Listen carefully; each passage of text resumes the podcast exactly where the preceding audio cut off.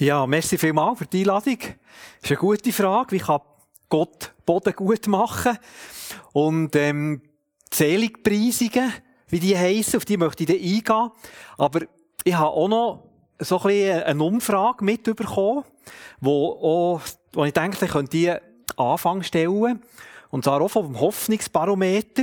Und einer von diesen Mitarbeitern dort, der Andreas Kraft, hat die Ergebnisse kommentiert in einem Interview. Und zwar hat er das Ergebnis verglichen von Ende 19, vor der Pandemie, und jetzt im neuen Jahr ähm, haben sie wieder eine gemacht, also nach dem Jahr mit der Pandemie, und hat Folgendes dazu gesagt. Er hat gesagt, es mag erstaunlich klingen, aber sowohl die Lebenszufriedenheit wie auch das persönliche Wohlbefinden sind Ende 2020 auf einem ähnlichen Niveau wie 2019. Und es ist interessant, so, das ist eigentlich eine Gesamtausgabe, weil er sagt dann, die Hoffnung hat von einem Jahr zum anderen sogar signifikant zugenommen, aber das soziale Wohlbefinden hat abgenommen. Also, dann denke ich, ja, das ist jetzt noch spannend. Und er sagt, das ist nicht erstaunlich, weil Hoffnung ist eine Haltung und ein Gefühl, wo besonders in der Not oder in den schwierigen Situationen von Bedeutung ist. Und er sagt, vielen Menschen ist gerade in der aktuellen Lage der Wert von der Hoffnung bewusst worden, weil in Krisenzeiten bewährt sich die Hoffnung gegen Ängste, Niedergeschlagenheit und Hoffnungslosigkeit. Jetzt fragt man sich natürlich auch, ja, hat er wenigstens, ähm, oder hat die Spiritualität zugenommen in dieser Zeit? Und er hat dann gesagt, aufgrund der Forschungsergebnisse kann man einen solchen Trend nicht feststellen, sondern wie an anderen Orten, es hat eher eine stärkere Polarisierung stattgefunden. Also die Menschen, die schon offen waren für Spiritualität, die haben das noch stärker gepflegt und die am anderen Ende, die sind eher noch kritischer geworden. Aber was auch spannend ist, er sagt, man hat eindeutig feststellen dass ein positiver Zusammenhang besteht zwischen Religiosität und Hoffnung. Also Menschen, die regelmäßig beten, die sich in der Kirche engagieren, die im Glauben einen Lebenssinn erkennen, die ihr Leben danach ausrichten, die sind unabhängig vom Alter hoffnungsvoller als Menschen, die das nicht machen. Also er sagt, das ist etwas ganz Wichtiges, der Glaube und das Leben mit Gott, dass wir Hoffnung haben. Und das wollen wir noch stärken, über das wollen wir noch reden, über die Hoffnung, dass die nicht ohne Grund ist. Als ich gefragt wurde, zum Thema Hoffnung etwas zu sagen, da, da ist mein Herz und meine Gedanken automatisch zu diesen sogenannten Seligpreisungen gegangen. Das sind Worte, wo Jesus am Anfang von der Bergpredigt redet, Matthäus 5, von Vers 3 weg, Sie, sie spielen wie eine Schlüsselrolle. Es ist wie eine Einleitung zu dem, was er zu sagen hat. Und ähm, sie reden über wahres Glück, über erfülltes Menschsein. Ich lese es äh, in der Luther-Übersetzung, sehr eine markante Übersetzung, die wir vielleicht noch ein bisschen im Kopf haben oder von früher noch mitbekommen. Sagen natürlich ein paar Sachen dazu, weil die Worte vielleicht nicht mehr ganz so geläufig sind. Selig sind, die da geistlich arm sind, denn ihrer ist das Himmelreich. Selig sind, die da Leid tragen, denn sie sollen getröstet werden. Selig sind die Sanftmütigen, denn sie werden das Erdreich besitzen. Selig sind, die da hungert und dürstet nach der Gerechtigkeit, denn sie sollen satt werden. Selig sind die Barmherzigen, denn sie werden Barmherzigkeit erlangen. Selig sind die reinen Herzens sind, denn sie werden Gott schauen.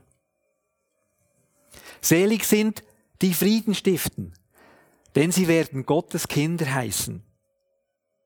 Und selig sind die um der Gerechtigkeit willen verfolgt werden. Denn ihrer ist das Himmelreich. Was bedeutet das? Was hat es mit Hoffnung zu tun? Zuerst mal das altdeutsche Wort selig. Wenn wir das übersetzen dann könnten wir vielleicht nicht glücklich. Oder die gute Nachricht sagt, freuen dürfen sich. Einfach das, was, was hier gemeint ist, ist wahres Glück, wahre Zufriedenheit. Wer, wer darf zutiefst zufrieden sein? Vielleicht mal noch eine Nebenbemerkung. Wahres Glück und Zufriedenheit ist Jesus und Gott wichtig. Gott ist nicht ein Spielverderber und sagt, ich will die Menschen ein bisschen quälen, ich will ein bisschen mit ihnen spielen, es ist auch gut, wenn es dann schlecht geht. Er will sie nicht klein machen, sondern Jesus fährt hier seine Bergpredigt, seine wichtigste Rede damit, dass er über wahres Glück redet. Aber das wahre Glück ist nicht ganz einfach, wenn wir das Zeug lesen. Weil es ist nicht das, was wir erwarten, wenn wir an ein gut bürgerliches Leben denken. Wir denken, wahres Glück ist, wenn wir Familie haben, wenn wir ein Häuschen haben, wenn, wenn es uns gut geht, wenn wir Frieden haben, wenn alles rund läuft. Und hier kommen Sachen vor, wo man denkt, uh, da geht es eigentlich eher um Mangel und um Leiden. Das sind ja gar keine positiven Zustände. Wenn wir die, die Liste durchgehen, dann muss man eigentlich sagen, also Gegenwart und jetzt nicht wahnsinnig erfreulich und glücklich machend. Geistlich arm. Also die Menschen, die sich bewusst haben, dass sie, bewusst sind, dass sie vor Gott einen Mangel haben, dass sie Gott eigentlich nichts bringen können. Oder die, die Leid tragen, sagt der Luther, übersetzt der Luther. Also die, die krank sind, die, die schwach sind, die, die erfolglos sind, die, die vielleicht einsam sind. Man, Matter würde sagen, denen, wo es nicht gut geht. Denen, wo es nicht gut geht. Die, die leiden. Die Sanftmütigen werden erwähnt. Die, die sich nicht durchsetzen. Die nicht Gewalt anwenden.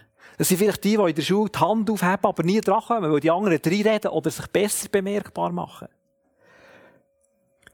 Die, die hungern und dürsten nach Gerechtigkeit.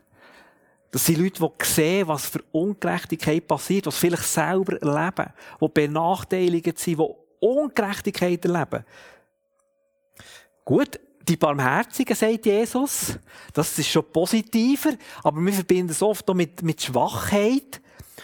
Die, die ein reines Herz haben, ja, die, die nett sind, vielleicht die, die gutgläubig sind, denken wir. Die, die Frieden stiften, die Idealisten, die das weisse Fähnchen schwingen und kämpfen wie gleich. Die, die um der Gerechtigkeit willen verfolgt werden. Also, wenn, wenn man die Liste hört, denken wir, ja, aber also, das ist jetzt nicht das, was wir würden sagen, das macht glücklich. Und Jesus sagt auch nicht, dass es das ist, was glücklich macht. Weil die Liste, das sind die Personen, die genannt werden. Da kommt ein Versprechen, da kommt eine Zusage. Und das wahre Glück besteht in dem, wo Jesus jetzt diesen Menschen zuspricht. Wo er sagt, das wird passieren. Und die Form, die er hier braucht, für noch bisschen etwas Sprachliches hineinzubringen, das ist ein sogenanntes Passivum Divinum. Also es ist in einer passiven Form, aber der Zusammenhang macht deutlich, dass Gott der ist, wo er wird eingreifen. Also wenn es zum Beispiel heisst, dir werden tröst, sie werden tröstet werden, dann ist ganz klar, Gott wird sie trösten. Gott wird eingreifen. Und wenn wir jetzt die Liste noch wieder einmal durchgehen und auf den zweiten Teil schauen, eigentlich auf das, was Jesus zuspricht, dann merken wir, das ist die Hoffnung. Das ist nicht das, was vor Augen ist. Oder das, was, was, er Mut macht. Der geistlich Armen wird das Reich von Gott zugesprochen. Das Reich von der, von der Himmel, wie es im Matthäus übersetzt ist oder geschrieben steht. Gottes neue Welt, wie die gute Nachricht übersetzt. Also, das, was Gott bringt, das Positive, das ist ihnen zugesprochen. Das, das werden sie erben. Wer traurig ist, wer leidet, der bekommt Trost, Trost von Gott. Das Glück besteht nicht im Leiden, sondern dass Gott eingreift und kommt. Bei den Sanftmütigen, die meistens nicht zu ihrem Recht kommen, die zu kurz kommen, dort wie gesagt, sie werden das Land besitzen. Sie werden eine Heimat haben, sie werden sagen, hier bin ich daheim. Das Glück besteht natürlich nicht im Erleiden von Ungerechtigkeit sondern in der Gerechtigkeit, die man dann erfahrt, im Sattwerden. Nicht im Hunger und Durst, sondern im Genug überkommen von Gerechtigkeit. Ja, man kann die Liste natürlich jetzt noch, noch durchgehen. Ähm, die könnt das selber noch überlegen. Ich komme dann noch einmal darauf zurück. Aber wir sehen, das Neue, das, was Gott wirkt, das ist die Hoffnung, das ist die Zukunft. Und damit haben wir das Spannungsfeld. In der Realität, in der Gegenwart sieht vielleicht etwas nicht gut aus, aber Gott, der die Zukunft bestimmt, das macht Hoffnung, weil auf das gehen wir zu, mit dem dürfen wir rechnen. Jetzt kommt aber natürlich ein, ähm, ein Einwand, der uns bekannt ist, wo wir vielleicht uns selber sagen, wo andere uns sagen. Ist das nicht utopisch? Ist das nicht idealistisch? Schau doch mal die Realität an. Führt das nicht zu Passivität? Ist das nicht fatalistisch, was hier steht? Und der Karl Marx, der hat es auf einen Punkt gebracht, wo er gesagt hat, das Christentum vertröstet die Menschen auf ein Jenseits, und darum machen sie nichts in der Gegenwart. Er hat gesagt, Religion ist Opium für das Volk. Es macht passiv. Wir leiden Ungerechtigkeit. Eigentlich sollte man aufstehen und kämpfen und revoltieren. Das geht zum Glück an dem vorbei, was Jesus gemeint hat. Die Kritik.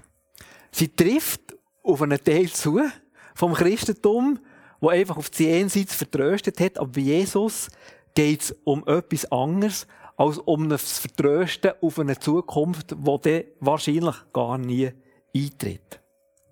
Weil bei Jesus war ja der Punkt, dass er nicht gesagt hat, die Zukunft ist noch weit weg und es kommt dann einmal das Reich Gottes, sondern sein Punkt war, das Reich Gottes bricht an. Jetzt kommt das in die Nähe. Jetzt wird etwas von dem sichtbar, von dieser Zukunft. Und ich, ich habe so gedacht, ich möchte mit euch jetzt noch einmal die Seligpreisungen durchgehen und versuchen zu zeigen, wie, wie Gegenwart und Zukunft zusammenhängen und wie die Zukunft, wo Gott ist, schon eben zeichenhaft in Gegenwart hineinspielt. Wenn es jetzt heisst, selig sind, die da geistlich arm sind, denn ihrer ist das Himmelreich. Ist damit nicht gemeint, dass die, die vor Gott nichts zu bringen haben, ähm, dürfen wissen, sie werden irgendwann im Himmel sein, sondern dass sie jetzt schon unter der Herrschaft von Gott darf leben, weil das Reich Gottes fällt an, es ist gekommen mit Jesus, es ist gekommen mit seinem Geist. Ihm ist jetzt schon alle Macht gegeben und das bestimmt jetzt schon meine Gegenwart. Wenn, wenn ich, von Gott, wenn ich merke, von Gott nichts zu bringen, muss ich mich wegen dem nicht schlecht oder schuldig fühlen, sondern ich merke, Gott nimmt mich an, er ist jetzt schon da. Selig sind, die da Leid tragen, denn sie sollen getröstet werden. Der Trost, der ist nicht irgendein ist im Himmel, das auch, aber er fängt jetzt schon an und der Trost besteht auch nicht nur darin, dass Gott sagt, ja, du bist ein Arme und dir geht's halt schlecht und ich, bin, ich, ich verstehe dich, ich kann das nachvollziehen, das ist ein Teil. Aber wenn wir, wenn wir äh, sehen, was Jesus gemacht hat, der Trost für die Kranken, ist nicht nur gewesen, ja, die sind Arme und ich verstehe es, sondern er hat sie gesund gemacht. Da ist eine Kraft reingekommen, die die Gegenwart verändert hat. Selig sind die Sanftmütigen, denn sie werden das Erdreich besitzen. Und da spüren wir wieder den, Zwiespalt. Ähm, haben wir eine Heimat? Haben wir einen Ort, wo wir sein können? Jesus selber, der sagt, ich, ich weiss eigentlich nicht, wo ich meinen Kopf herlegen kann. Es gibt, ich habe nicht ein Daheim, aber gleich ist er über die Welt gegangen, wie wenn es alles ihm würde gehören. Und wie er hier daheim ist. Und da sehen wir wieder, wir müssen die Sachen nicht streiten, und vielleicht haben wir nie einen Ort, wo wir daheim sind, aber es gibt auch unter uns Leute, die Heimat erfahren, die, die spüren, hier bin ich daheim. Und die dann hoffentlich auch wieder denen helfen können, die nie daheim sind. Selig sind, die da hungert und dürstet nach der Gerechtigkeit, denn sie sollen satt werden. Es gibt Geschichten in meinem Leben, nicht so viel und auch nicht so dramatisch, wo ich Ungerechtigkeit erfahren habe. Und ich das Gefühl hatte, jetzt werde ich nicht verstanden, jetzt werde ich nicht ernst genommen, das kann im Kleinen sein, daheim, das kann im Größeren sein, irgendwo in einer Aufgabe. Und dann er gemerkt habe, Gott schaut gleich, dass ich ein Stück Gerechtigkeit erfahre. Ein Stück, schon jetzt. Selig sind die Barmherzigen, denn sie werden Barmherzigkeit erlangen. Da, da ist die, die gegenwärtige Erfahrung bei mir sehr stark. Ich habe gemerkt, dass ich daneben bin vor Gott, nicht weil ich einen Haufen schlimme Sachen gemacht habe, sondern weil ich gemerkt habe, das Leben hat sich voll um mich gedreht, auch im Frommsein. Und Gott ist so etwas von barmherzig.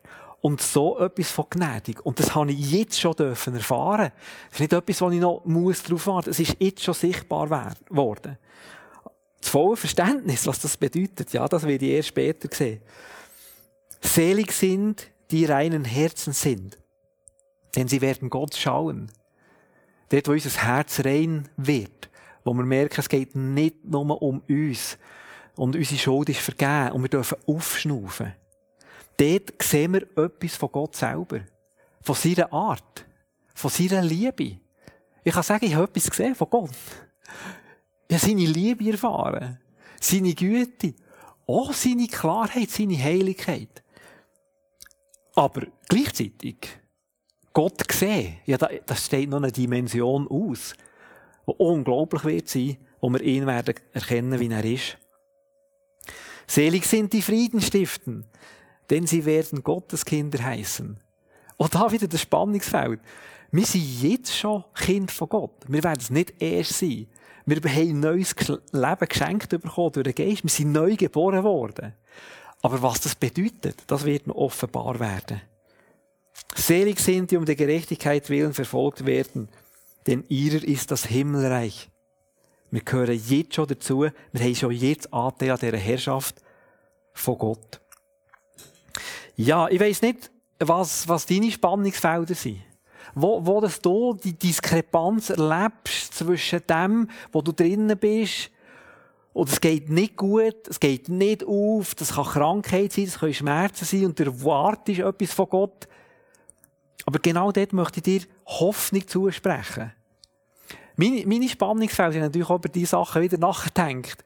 Mir sind ganz viele Geschichten in Sinn gekommen, wo, ich irgendwie schon dürfen erleben wie Gott näher gekommen ist. Oder, oder etwas aufgegangen ist. Eben, wie ich Gerechtigkeit erleben oder Barmherzigkeit. Aber ich bin immer noch in Spannungsfeldern drin. Zum Teil sind sie persönlich, aber noch fast stärker sind sie beruflich. Als Leiter von der Bewegung werde ich oft dann noch gerufen, wenn, wenn nicht mehr klar ist, wie es weitergehen soll, dort, wo die Probleme am grössten sind. Und oft bin ich zuerst erklüpfen und denke, oh, was läuft jetzt und wie, wie, kann man da helfen? Und dann mit dem Spannungsfeld von der Seligpreisungen, von, von dem Zuspruch, der von Gott kommt, kommt einfach eine andere Haltung, Vertritt zu gehen. Eine Hoffnung, die dann die Gegenwart bestimmt. Und wenn ich dann sagen kann, ich muss auch nicht passiv sein und einfach warten, ob irgendwann Gott eingreift, sondern ich kann schon einen Teil von diesen Seligpreisungen so leben. Ich kann Sanftmut reinbringen. Ich kann Barmherzigkeit reinbringen. Ich kann Frieden reinbringen. Ich kann versuchen, ein reines Herz reinzubringen. Nicht, nicht eine Agenda, die irgendwie im Kämpfen ist. Und dann zu merken, dass Gott wirkt dass er durch seinen Geist auch von außen Sachen reinbringt, Lösungen reinbringt, Heilung reinbringt, durch andere Menschen, die plötzlich einen Beitrag haben, der positiv ist. Also die, die, der Spannungsfeld zwischen schwieriger Realität und Hoffnung von der Zukunft überkommt dann eine Dynamik, die nicht einfach ein Spannungsfeld ist, das bleibt, sondern wo Gott anfängt reinwirken. Und das, das ist genial. Und das sehen wir auch in diesen Zeiten von dieser Pandemie. Wo Sachen schwierig werden, wo Sachen wie hoffnungslos aussehen, wo Gott dann Sachen zeigt oder Menschen schickt, die wieder Hoffnung reinbringen und einen Weg auftun. Jetzt die, die ganz grossen Pessimisten oder Realisten, würden sie natürlich sagen, sagen ja gut, los, eines ist sowieso alles fertig. Menschen sterben, entweder mit Corona oder wegen Corona oder wegen etwas ganz anderem. Und was hat das alles für einen Sinn? Da hat das Reich von Gott und das, was Jesus gebracht hat, noch eine Dimension, wo uns, wo wir noch leben, noch bevorsteht. Ich meine, er war schon dann ein riesen Hoffnungsträger Und die Hoffnung ist gestorben bei den Jüngern und bei seinen Nachfolgern, als er ans Kreuz geschlagen worden ist, gestorben ist. Aber er ist auferstanden. Und da kommt eine Dimension rein, die sogar über den Tod ausgeht. Die nicht nur das Leben hier betrifft. Und das ist, das ist gewaltig. Das ist gewaltig. Es geht um eine Vollendung von dem Reich von Gott, wo uns individuell einschließt, dass wir äh, wieder werden zum Leben kommen und wo die ganze Schöpfung umfasst. Die Bibel redet von einem neuen Himmel, von einer neuen Erde. Und die dürft euch freuen. Die dürft euch freuen. Meine Predigt ist jetzt gerade fertig.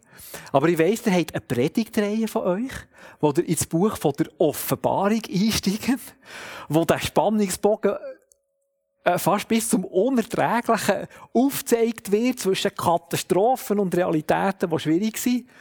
Und Gott im Himmel, wo eine Realität ist, wo hineinwirkt auf die Erde und wo er wird Heil bringen und wo dann schlussendlich der neue Himmel und die neue Erde wird kommen. Ja, soweit der Abschnitt für heute. Seligpreisungen. Das wahre Glück besteht nicht darin, dass wir in der Erfüllung leben, sondern in dieser Spannung, wo wir merken, in der schwierigen Realität, wir haben Hoffnung und die Hoffnung wirkt rein und bringt Heil und gute Sachen. Amen.